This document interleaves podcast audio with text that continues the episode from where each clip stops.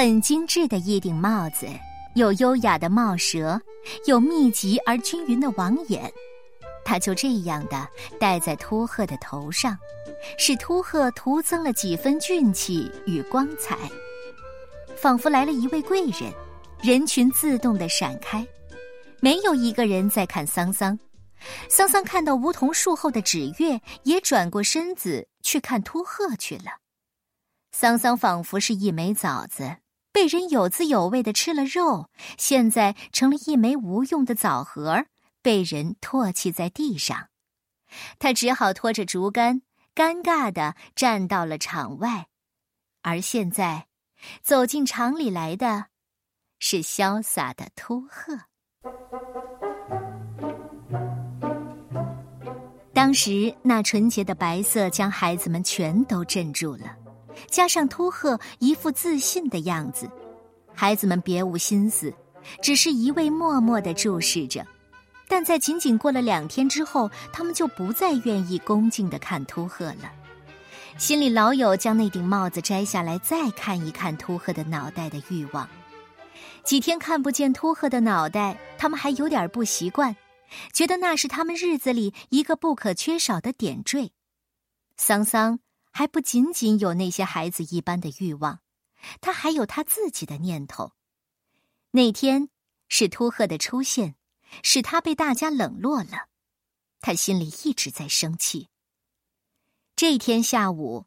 秃鹤的同桌在上完下午的第一节课后，终于克制不住的一把将那顶帽子从秃鹤的头上摘了下来。哇！先是一个女孩看到了，叫了起来。于是无数对目光像夜间投火的飞蛾一起聚到了那颗已几日不见的秃头上。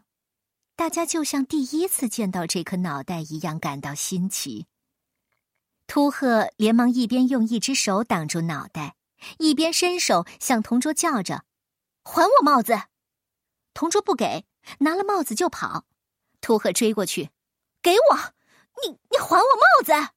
还我帽子！”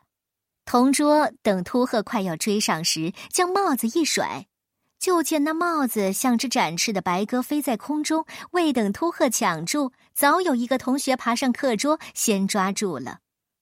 秃鹤又去追那个同学，等秃鹤快要追上了，那个同学如法炮制，又一次将那顶白帽甩到了空中，然后是秃鹤四处追赶，白帽就在空中不停的飞翔，这只白鸽就成了一只被许多人撵着，失去落脚之地而不得不停一下就立即飞上天空的白鸽。秃鹤苦苦的叫着。我的帽子，还我帽子！帽子又一次的飞到了桑桑的手里，桑桑往自己的头上一戴，在课桌中间东挪西闪的躲避紧追不舍的秃鹤。桑桑很机灵，秃鹤追不上。等有了段距离，桑桑就掉过头来，将身子站得笔直，做一个立正举手敬礼的样子。眼看秃鹤一伸手就要夺过帽子了，才又转身跑掉。后来，桑桑将帽子交给了阿树，并示意阿树快一点跑掉。阿树抓了帽子就跑，秃鹤要追，却被桑桑正好堵在了走道里。等秃鹤另寻空隙追出门时，阿树已不知藏到什么鬼地方去了。秃鹤在校园里东一头西一头的找着阿树，我的帽子。我的帽子，脚步越来越慢，越来越小，眼睛里也有了眼泪。阿树却早已穿过一片竹林，重又回到了教室。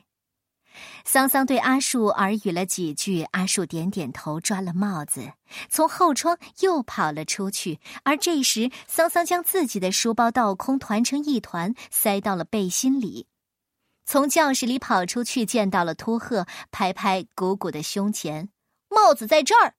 转身往田野上跑去。秃鹤虽然已经没有什么力气了，但还是追了过去。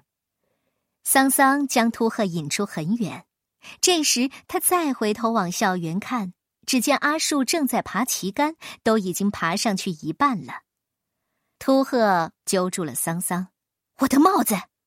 桑桑说：“我没有拿你的帽子。”秃鹤依然叫着：“还我帽子！”我真的没有拿你的帽子。秃鹤就将桑桑扑倒在田埂上。我的帽子！他掀起了桑桑的背心，见是一个皱巴巴的书包，打了桑桑一拳，哭了。桑桑哎呦叫唤了一声，却笑了，因为他看见那顶白色的帽子已被阿树戴在了旗杆顶上那个圆溜溜的木疙瘩上。等秃鹤与桑桑一前一后回到校园时，几乎全校的学生都已到了旗杆下，正用手遮住阳光，在仰头看那高高的旗杆顶上的白帽子。当时天空十分的蓝，衬得那顶白帽子异常耀眼。秃鹤发现了自己的帽子，他推开人群，走到旗杆下，想爬上去将帽子摘下。可是连着试了几次，都只是爬了两三米就滑跌在地上，倒引得许多人大笑。秃鹤依着旗杆瘫坐着不动了，脑袋歪着，咬着牙，噙着泪。没有人再笑了，并有人开始离开旗杆。有风。风吹的那顶白帽子在旗杆顶上微微旋转摆动，好像是一个人在感觉自己的帽子是否已经戴正。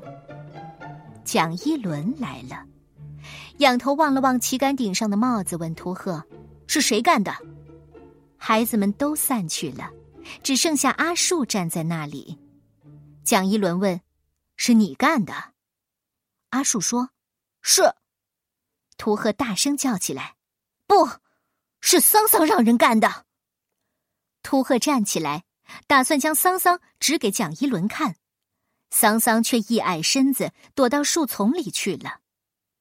蒋一伦命令阿树将帽子摘下来还给秃鹤，秃鹤却一把将阿树摘下的帽子打落在地。我不要了。说罢，脖子一梗，直奔桑桑家。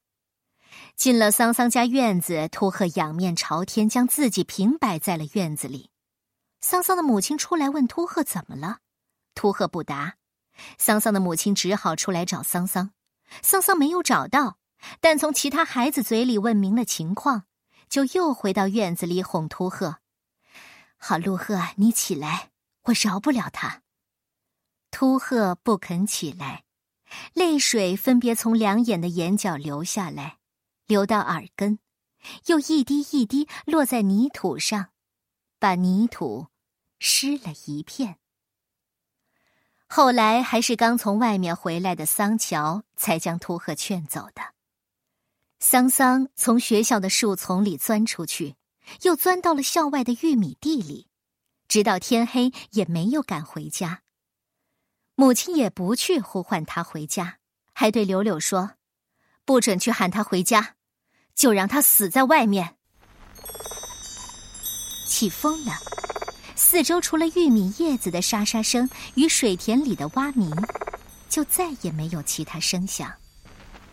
桑桑害怕了，从玉米地里走到田埂上，他遥望着他家那幢草房子里的灯光，知道母亲没有让他回家的意思，很伤感，有点想哭，但是没有哭。转身朝阿树家走去。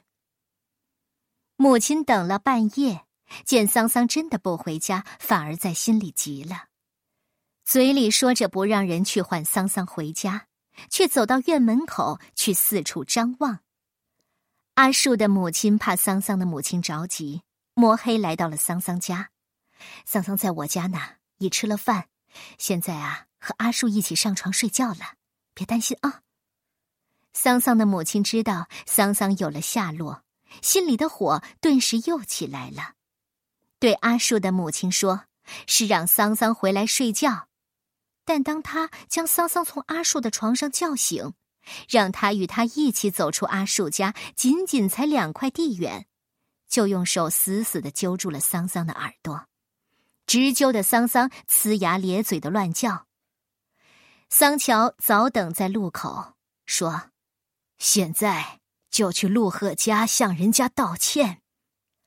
当天夜里，熟睡的秃鹤被父亲叫醒，朦朦胧胧的见到了看上去可怜巴巴的桑桑，并听见桑桑吭哧吭哧的说：“我以后再也不摘你的帽子了。”